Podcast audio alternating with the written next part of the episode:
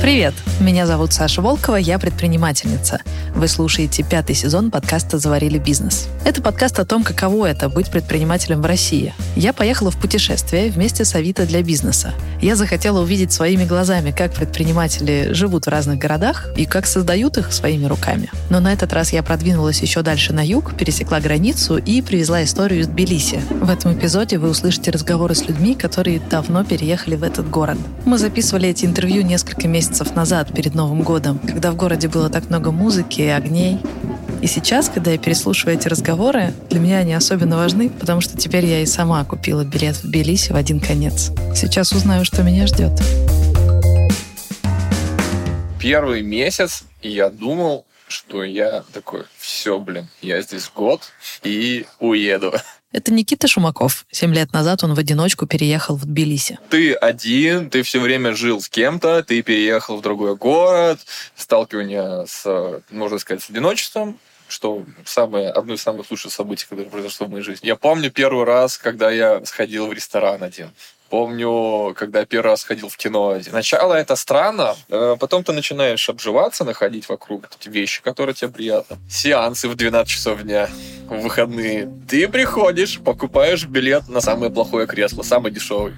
Заходишь в кинозал, садишься посередине, потому что никого нет. Я помню, я ходил каждые выходные на фильм, и я такой, этот фильм, скорее всего, будет полным дерьмом, поэтому я возьму с собой 0,5 вина. Смотришь кино и пьешь вино, чтобы сделать фильм чуть-чуть лучше. А вот как Никита вообще оказался в Тбилиси. Он много лет работал копирайтером в Беларуси. Работал себе, работал, и вот на очередном собеседовании он решил поделиться своими мыслями и немножечко перестарался. Дело в том, что это был 2014 год, когда в Беларуси был кризис, и в целом маркетинговые отделы крупных компаний перешли на безопасную стратегию. Ну, типа, давайте делать понятную рекламу в лоб, так, чтобы любой вахтер понял. Но Никиту это не устраивало, и вот именно этими мыслями он и поделился на собеседовании. И его работодатели настолько впечатлились, что не взяли его на позицию копирайтера, куда он метил, а позвали креативным директором. Правда, в Тбилиси. И я такой, звучит как дофига ответственности. С другой стороны, звучит, как я решаю, что должно быть. Ну, почему бы не попробовать? И про Грузию я ничего не знал. Когда я думаю о переезде, я очень боюсь именно одиночества. Я прям представляю себя, как будто я, знаешь, плаваю в пузыре в космосе, вокруг невесомости, я такая, и у меня вообще нет каких-то социальных связей, не к кому обратиться.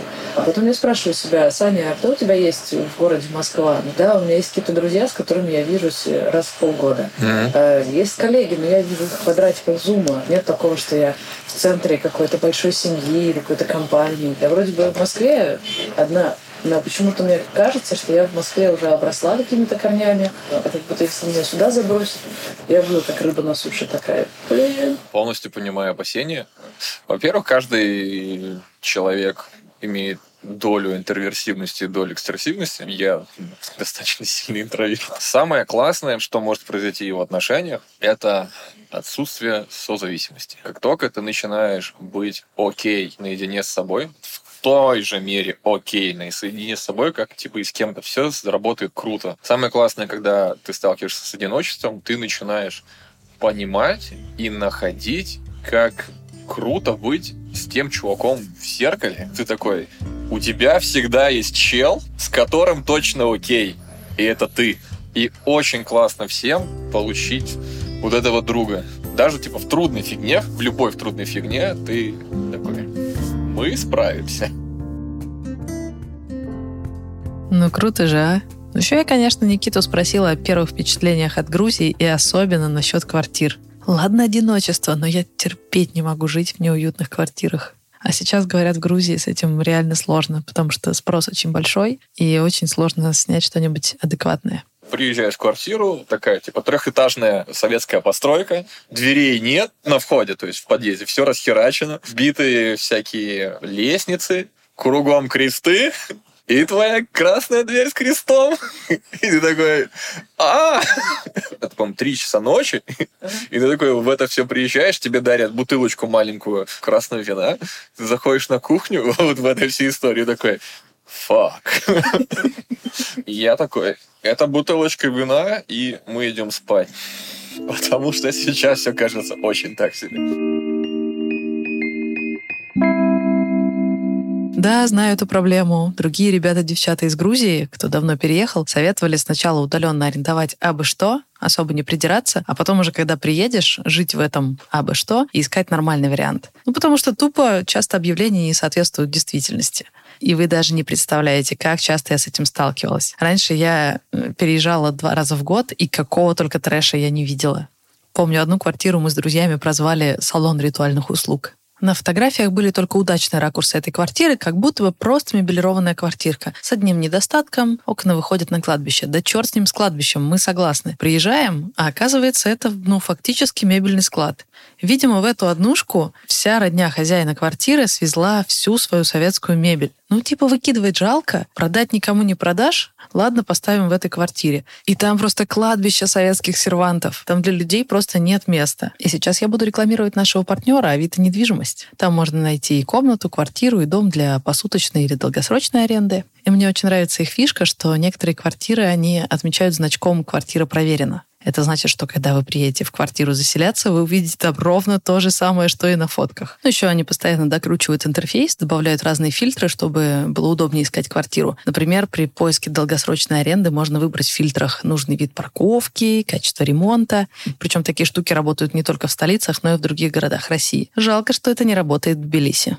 Но если вы ищете квартиру в Москве, в Питере или в любых других городах России, то теперь вы знаете, что это можно делать на Авито недвижимость. А если вы приехали в Тбилиси и вам не понравилось, то вот вам совет от Никиты. Просто дождитесь весны. Станет лучше.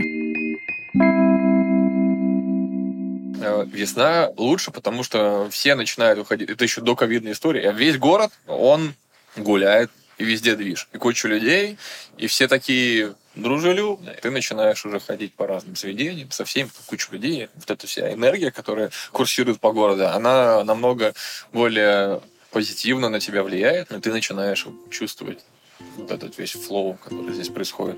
И хотя Никита научился с удовольствием жить в одиночестве, тем не менее история предпринимательства начинается с того момента, когда его друг тоже переехал в Тбилиси. Я очень давно хотел сделать какой-то гастрономический проект. Собственно, один из проектов, которые мы с ним собирались сделать, это супы тыковые. У нас определенная консумы каждый день фигачим супы в течение 60 или 40 дней. Каждый вечер по два, по несколько, чтобы понять, как сделать. Выступаем на разных выставках, фестивалях и так далее.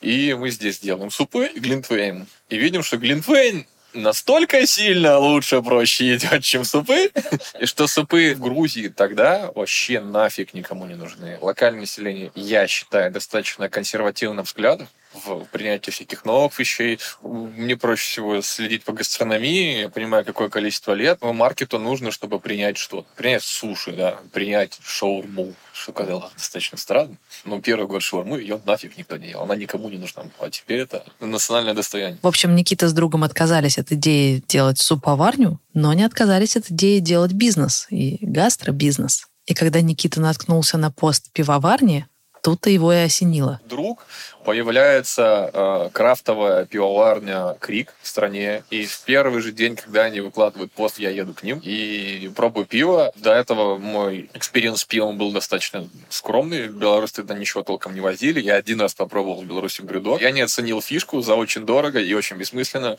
А тут прям было понятно, как все по-другому. Я такой, окей, звучит как это нахер никому не надо здесь. Надо делать. Потому что крафтовая революция, в принципе, насколько я знаю, ни в одной стране не шла вспять. Это все время движение вперед. То есть технически кто будет первый, тот молодец. Я такой, пока это нафиг никому не надо, давайте сделаем. И вот тут я такая, погоди, погоди, погоди, я запуталась. Вы увидели, что супы не востребованы в Тбилиси, поэтому отказались от этой идеи. А потом увидели, что крафтовое пиво не востребовано в Тбилиси, и поэтому схватились за эту идею. Я запуталась. Тут это тонкое чувство, про которое я пытаюсь говорить людям, которые спрашивают, завести ли здесь бизнес. Вам нужно пожить какое-то время, чтобы понять флоу. И его сложно описать. Как только ты начинаешь его понимать, что точно не работает, что точно работает, ты начинаешь немножко больше чувствовать. И это очень сложно прям описать, описать. Как будто бы методика, что нет же никакой суповой революции. То есть это или зайдет, или не зайдет. Ну, вот через... Очевидны какие-то волны, типа кофейная революция. Да. Да, да, да, да, да Да, да, да. Если она произошла во всех странах, значит, и здесь дойдет. Вопрос времени. тут, Если здесь пока нет баров, до них дойдет волна. Ну, как будто методика в этом, как мне сейчас. Ну, типа, да, звучит все логично, но ты не до конца уверен, потому что на тот момент времени в Грузии не популярны суши, нет такого количества пиц, и всего этого нет. Ну да, это теперь, когда мы с Никитой оба знаем, что его бар получился успешным, теперь кажется, что его победа была предрешена. Но тогда были вопросики и к самой концепции крафтового бара в Грузии, и даже к району, где он открылся. Есть такая карта, альтернативная карта Тбилиси. На ней написано, э, в каком районе кто обитает. Это э, в Сабуртал написано «обычные люди».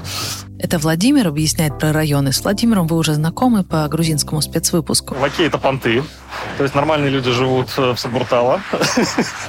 Лаки – это прям для тех, вот, кто вот, вот, вот совсем охренел. Вот. А в Салаке там написано это люди, которые питаются туристами. Гиды, кафе, вот это все, рестораны, гостиницы. Да. Никита как раз открылся в Салалаке, но он рассказывает об этом районе как о старом городе с особой атмосферой. Ну, ты идешь по улице, тебе все такие, привет, привет, привет. Чуть ли не бабушки тебя все знают, типа, э, ребята, которые пьют во дворах, тебя все знают. Э, они знают, чем ты занимаешься, что ты делаешь, нормально ты, ненормально ты. Это супер здорово, потому что я не знаю, как такое сделать в других городах. Вот именно в Салаке такое работает. Старый город, все друг друга знают, тут нету больших панелей, где там, типа, разные люди друг от друга в комнатах. Тут в основном все один-два этажа, там есть какие-то новые, но у вас есть какая-то точка сбора, откуда вы друг друга знаете, и вы вот курсируете.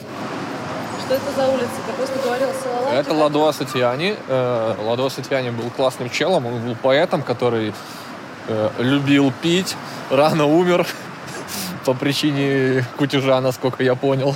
Ну, изначально весь район построен как э, такой э, много ребят, которые зарабатывали деньги на торговле, приехали сюда и такие, о, круто, центр города, свободная площадь, построим дома. Это каждый дом принадлежал отдельному человеку, либо семейству, и поэтому они примерно похожи друг на друга, но очень сильно отличаются. То есть то, какого дизайнера себе заказал, то так и было. Район построен, ну, видишь, это здание, вот это здание. Вроде как про одно и то же, но у каждого свой прикол. Вот там квадратное окно, а тут уже не квадратное окно. Сфоткаю. Оно все друг, друг на друга не похоже? Очевидно, не дается. Из Минска. Минск? Да. Приятно.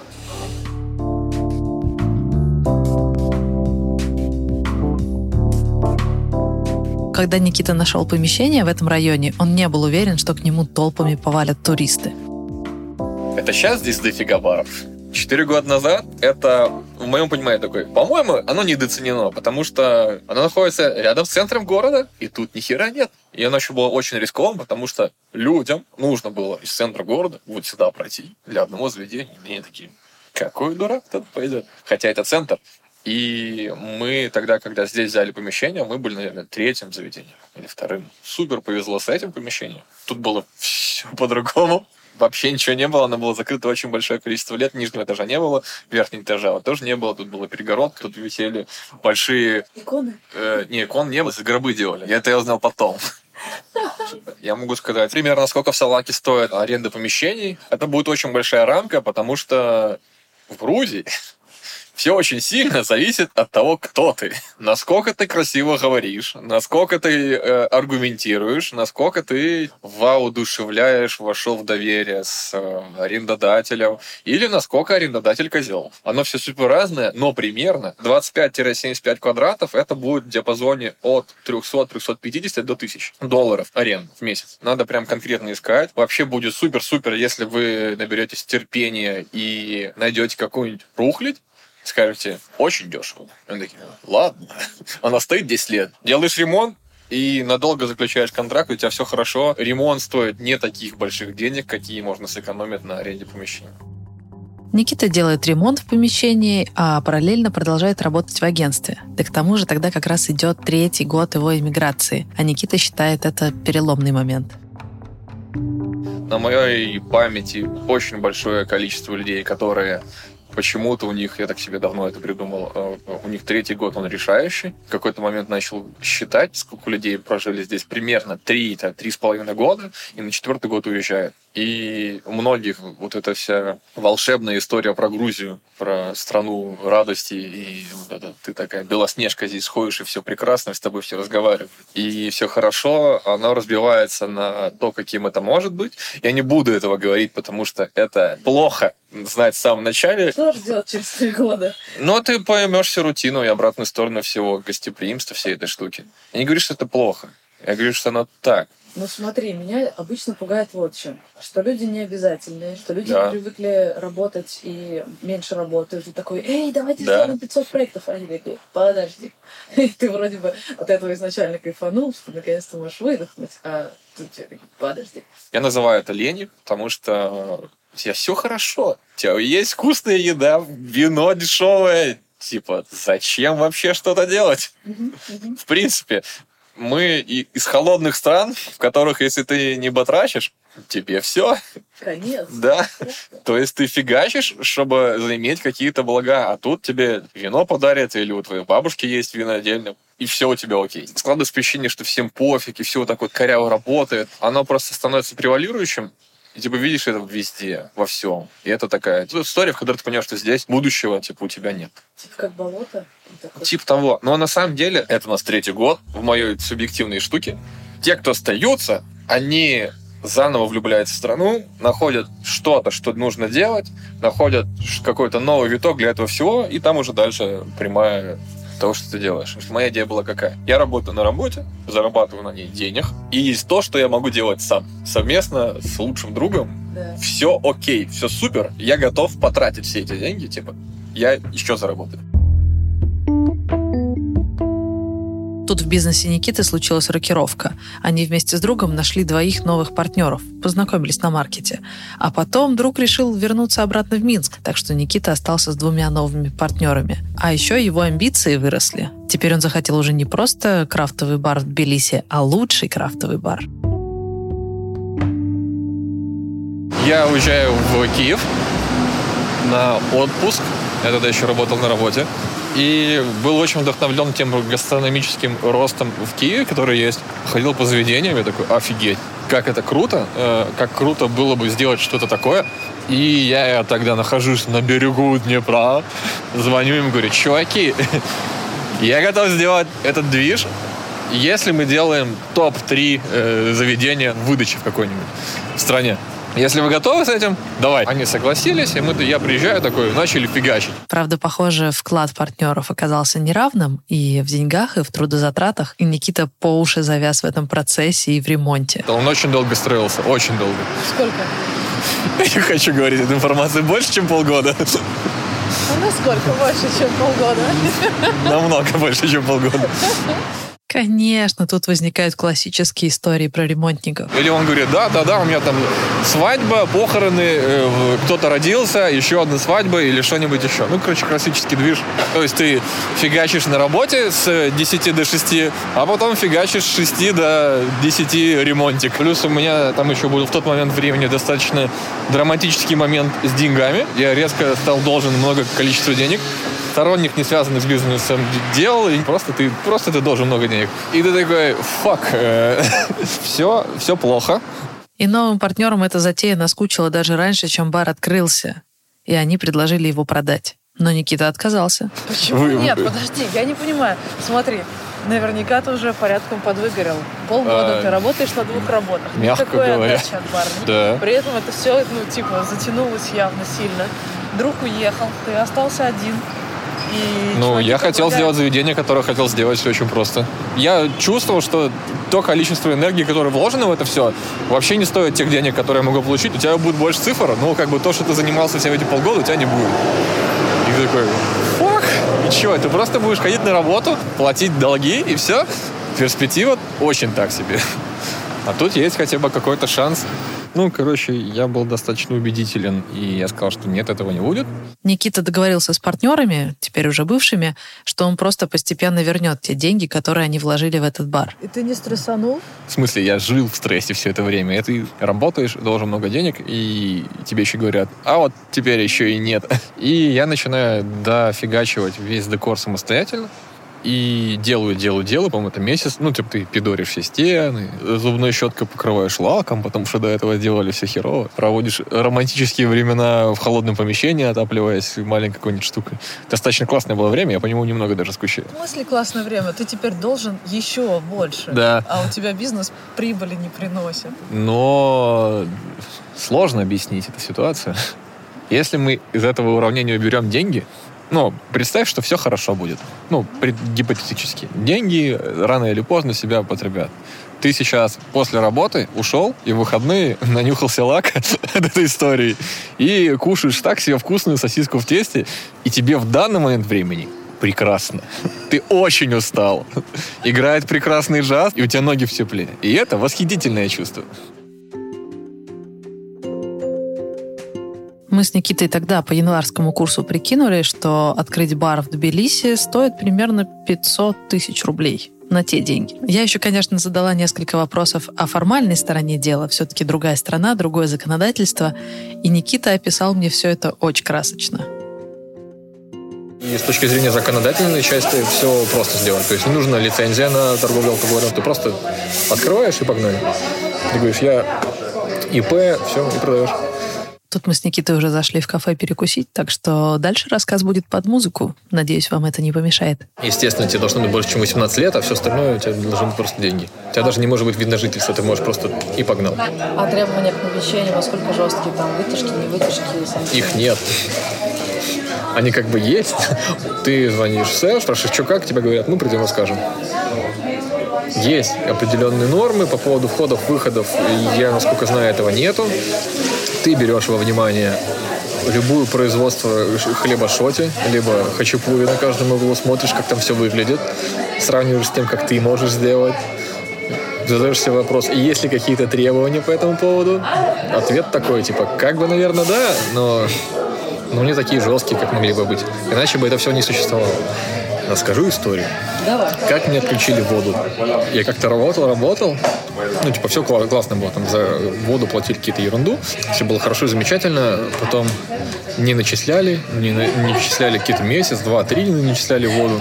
А потом им приходит э, счет за воду, там, типа, 900 лари или что-то такое. Это на актуальные деньги, где-то 300 долларов, а до этого это где-то 350-400. И я такой, а, че?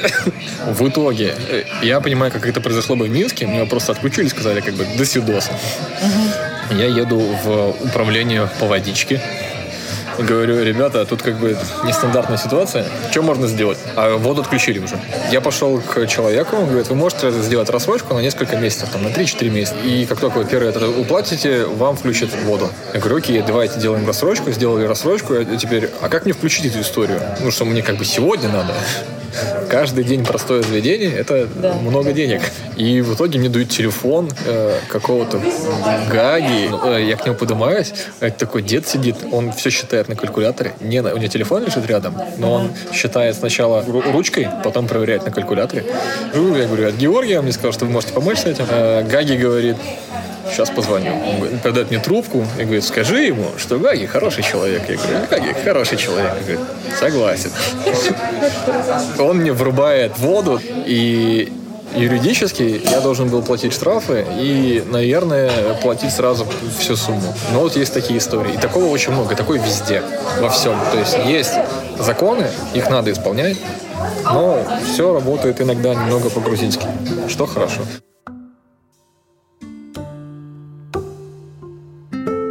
Об этой особенности ведения бизнеса в Грузии мне рассказывал буквально каждый экспат-предприниматель. Потому что если ты уже пробовал строить бизнес, например, в Москве со всеми запутанными, сложными, жесткими правилами и бесконечными проверками, то когда ты попадаешь в такую среду, конечно, это такой вау-эффект. Но непонятно, как со своей российской головой или в данном случае белорусской, как можно вписаться в вайб города, в контекст. Все-таки общепит — это про вайб, про коммуникации. А если ты не местный, ты же, наверное, остаешься чужаком ты приезжаешь, ты понимаешь, что есть э, страна со своими традициями, каким-то менталитетом. Ты говорил о том, что местные открывают э, места не так, как ты. У них есть бонус изначальный, потому что, а, ты точно больше понимаешь локальное население, э, грузин точно больше, чем экспатов, и ты с детства имеешь точно большее количество контактов, чем я, приезжий такой, привет, меня зовут Никита. И, и что, ты чувствуешь себя немного инородным, и пытаешься ли ты вообще вписаться в контекст, и как это происходит? Начнем с категории просто как работает бар. Бар — это заведение, в которое приходит человек и такой «Привет». И вот тысяча итераций слова «привет» приводит тебя к созданию комьюнити. Ты же ходишь в бар и потом приходишь туда второй раз, потому что тебе что-то понравилось. Либо как к тебе относились, либо то, с кем ты общаешься. Бары ходят не на напитки, а на людей, которые там. Ты идешь к Георгию, ты идешь к Лене. Ты можешь купить бутылочку Казбеги в магазине и пойти домой пить, а можешь пойти к Лере, и вы побазарите, что произошло. Про политику, про, не знаю, там, Казахстан, не Казахстан, какие-то новости. Постоянных клиентов знаете? Да, как раз одна из них сейчас заходит к нам, Лин, она американская писательница. А это Дина, владелица винного бара Дади и ее партнер Саша. Они тоже экспаты, но из России. Я даже знаю пин-коды карточка. Серьезно, чтобы так не бегать с пин-кодом. Я многих, они мне говорят, и я сам бываю, все делаю. Часто знакомим здесь людей друг с другом. Не- Когда у нас есть вот этот большой стол, и когда к нам приходят люди, а, ну, например, Место. компания села, три человека или четыре, вдруг кто-то один зашел. Я их, э, этого одного сажаю на большой стол или подсаживаю как-то, понимая, что вот сидит один человек и тут один человек, ну, и просто знакомы друг с другом. И иногда эти люди действительно начинают потом общаться. Так и надо делать. Так и надо делать. Мне это так и очень- бары работают. И мне очень нравятся вот эти вот... То есть я иногда думаю, так, вот сейчас вот тот самый момент, когда они уже готовы говорить друг с другом. Да, да, да, да. Есть концепция третьего места. Дом, где ты дом, работа, где ты работаешь, и третье место, куда ты должен пойти отдохнуть, но быть примерно так же, как дома, и одновременно не дома. И это работает на комьюнити. Ты пытаешься создать вот это вот комьюнити, которое одинаково с друг другом людей, опираясь на ту информацию, что гости бара или заведения любого, которое ты делаешь, плюс-минус 10 лет похожи на то, кто ты есть, значит, и они с друг другом плюс-минус похожи на то, почему они сюда пришли. И таким образом выстраивается цепочка людей, которые с друг другом про одно и то же. Нет ли ощущения, что ты как бы все равно не вписан в контекст, что ты как бы не, не в Грузии, не в основном А, живешь? есть ощущение, что ты не вписан в контекст, потому что теперь контекст у тебя свой. Это не уверен, что плохо, это по-особенному. То есть для тебя Тбилиси — это все те люди, которых ты знаешь и которые к тебе приходят. Прекрасные там дизайнеры, художники, чуваки, которые играют на гитаре. Кто-то приходит, играет на пианино Баха в течение полудня. И ты их всех знаешь, и вы с друг другом испытываете уважение к друг другу, и у тебя мир существует из вот таких людей. И антимир этого, когда ты едешь на рынок, когда тебе нужно что-то купить на ремонт, и ты общаешься с разными людьми. Половина из них хорошие, половина из них так себе. Которые хорошие, ты с ними договариваешься, а есть такие, «Э, что, типа, не, не буду ничего делать. Таких очень много, или кто говорит что-то, но не исполняет. Я пошел по пути собственной действительности. Потому что внешний фактор ты не сможешь изменить. Это невозможно. Людей менять невозможно. А создать собственное, это же, это сложно, но это круто. Зачем ты вообще ехать в Грузию? То же самое можно в теории делать и в России, и в Беларуси. То есть страна особо Если- не имеет значения. Крутые люди есть везде. Вопрос, где ты хочешь жить. Если тебе окей в Москве жить и бороться там за свою идею, действительность, это же тоже хорошо. Страна, можно сказать, инструмент, в котором ты существуешь. Если тебе нравится, чтобы зимой было тепло и без снега под ногами, Тбилиси прекрасный город. Тут, а, могут говорить на русском языке, не говорю, что обязаны, просто могут понимать тебя. Б, э, оно достаточно близко с точки зрения какого-то менталитета, наверное, понимания действительности и, ну, и радушное все-таки, гостеприимное. С, офигительные законы и возможности что-то делать. И так как страна небольшая, на это не требуется таких огромных денег, как это, допустим, в Москве или в Киеве, или в Беларуси. Создавать собственное пространство — это вот типа то, что может вылечить ту историю, в которой ты находишься. Ну, то есть, если тебя не устраивает действительность, ты делаешь свою. Поэтому я здесь седьмой год. Но мы остановились на том моменте, как Никита сам дотюнивает отделку своего бара, и в этот момент он стал искать того, кто то ли купит его бар, то ли возьмет его в аренду. В общем, каким-то образом вложится. Он запичил свою идею какому-то чуваку из Москвы, а тот пришел, посмотрел и говорит, слушай, да тут, по сути, все готово. Давай запускать. Этот чувак оплатил месяц аренды, купил часть оборудования и даже поделился аудиторией, рассказал о баре в другом своем заведении. И так бар наконец-то начинает работать. Мы что-то работали, работали, но потом начались где-то в районе четырех месяцев достаточно длительные разговоры о том, что что-то происходит не так, насколько я понимаю, он из этого забирал деньги, о которых мы не, договаривались. Я такой пытаюсь адекватно говорить, мы взрослые, давай, типа, сделаем все хорошо.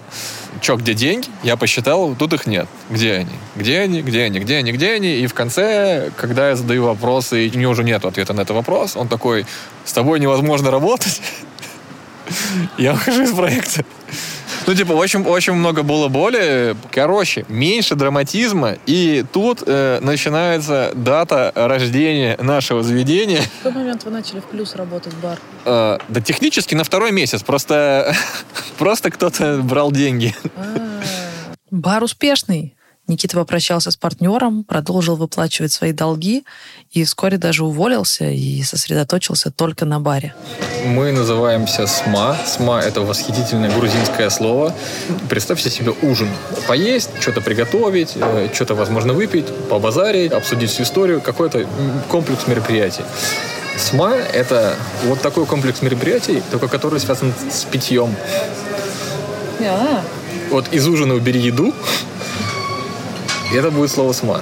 Выпивание в русском, если языке сказать. Я спросила Никиту, каким выводом насчет партнерства он пришел по итогу этих трех историй. Первое, что я лучше все сделаю самостоятельно, потому что я буду ответственен только перед самим собой, а не перед кем-то. Потому что когда вы ругаетесь, и ты начнешь, ко- начинаешь кому-то должен денег, потому что вы совместно партнерились, это всегда больно. Второе, люди, с которыми ты собираешься делать следующее дело, ты должен быть в них вот настолько уверен.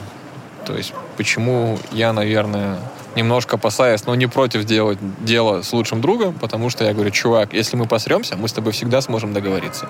В любой степени. Типа, сколько бы денег это ни было. А с кем-то внешним человеком, которому ты не очень доверяешь, я не знаю, как это сделать, поэтому у меня нету кунг-фу в этом плане. Я всегда, если с кем-то какое-то партнерство, я всегда выбираю, если что, самую худшую позицию, просматривать. В минорной позиции меня это устроит, если произойдет полная жопа. Если да, нормально. Если нет, будет супер. Так что у меня нету совета, как выбрать партнеров. Я вообще не знаю, как это сделать. А, Вот, собственно, следующие бизнесы я говорил, что, чуваки, мы все прописываем даже просто в телеге. Вы пишете, у меня это все сохранено. Если что, вот написано, мы смотрим друг на друга большими глазами и говорим, кто прав, кто, кто не прав. Хотя бы так, потому что все это дело документирует. Наверное, в больших странах это работает, в Грузии я не уверен. А дальше в экономику Никитиного бара вмешалась политика. Э, Мы работаем год, растем, то есть без заведения по нему прям видно, оно растет каждый месяц, то есть чуть-чуть накапливаются люди, значит, все происходит вроде как хорошо. И чувак садится не на то кресло в грузинском парламенте и запрещает авиасообщение из России. Инком падает на 35%. почему? Потому что нет Потому что из России нельзя ездить. Вот. И становится год трудностей. То есть это было практически ноль минус. Ноль минус. Вот эта вся история. Плюс-минус там типа долговые штуки. А, и основной ноль минус был в том, что так как заве- заведение не завершено, в него, как, как мы уже это знаем, в него нужно вкладывать деньги. Что-то отфигачивает, что-то ломается, что-то нужно доделать, что-то нужно сделать, что-то нужно новое. Для роста нужны вот эти штуки, вот эти штуки, вот эти штуки. Нужно вкладывать на рекламу, нужно вкладывать на все эти штуки, то есть нужно постоянно дальше вкладывать. И все это было достаточно так. Ну, ты, то есть ты работаешь, вкладываешь деньги, что-то там это. Долгая-долгая перипетия, э, год проходит, начинается ковид. Да господи. Никто ничего не знал наперед, когда все закончится и так далее. У меня были мысли о том, чтобы это дело уже упаковывать и продавать, потому что ты сидишь в локдауне, до этого все было плохо, перед этим все было так себе, и периодически все, ну, типа, за- задает э, очень много вопросов, э, зачем. Да это надо очень много упорства. Было интересно. С ковидом мы начинаем принимать всякие интересные меры. Я сейчас уже путаюсь в рамках того, что конкретно друг за другом происходило, потому что все происходило в том состоянии, которое хотелось бы немножко забыть. Поэтому я не все помню. Но помню хорошие моменты. Э, Помню, что мы делали первый ну, как первый крафтовый онлайн-бар мы сделали вот эту штуку, что в Зуме есть. Нас добавили какие-то чуваки, мы в пул, это как-то российский проект, тогда они собирали кучу разных баров э, у себя на лендинге, и там mm-hmm. оттуда ты мог переходить в разные комнаты. Короче, слишком грустная история получается, а это не так. Самое классное — это те люди, которые приходили все это время. Я познакомился с таким количеством людей, с которыми я бы не познакомился вообще в жизни никогда. Это сто процентов. Я научился говорить по-английски. Ты половину времени проводишь за барной стойкой, и тебе надо говорить по-английски. Делай с этим, что хочешь. Ты вообще не берешь внимание, э, как ты правильно говоришь. У меня даже есть пич на английском, когда я, типа, первые полгода разговариваю на английском. Меня пригласили на какой-то ивент, и там я рассказываю про нас. Это отвратительно. Не нужно это смотреть. Хочется. Очень плохо.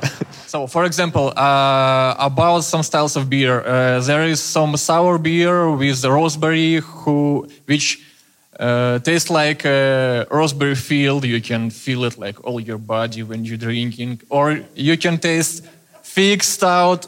Yep, fixed out thing what is 10% of ABV. It's uh, thick like a petrol. I don't know, maybe like a petrol. Uh, with a, a rum socket coconut inside. And this thing what we have in bar right now. Ну, я такой, нам это нужно, чтобы нам, к нам пришли люди. Поэтому мы идем позориться.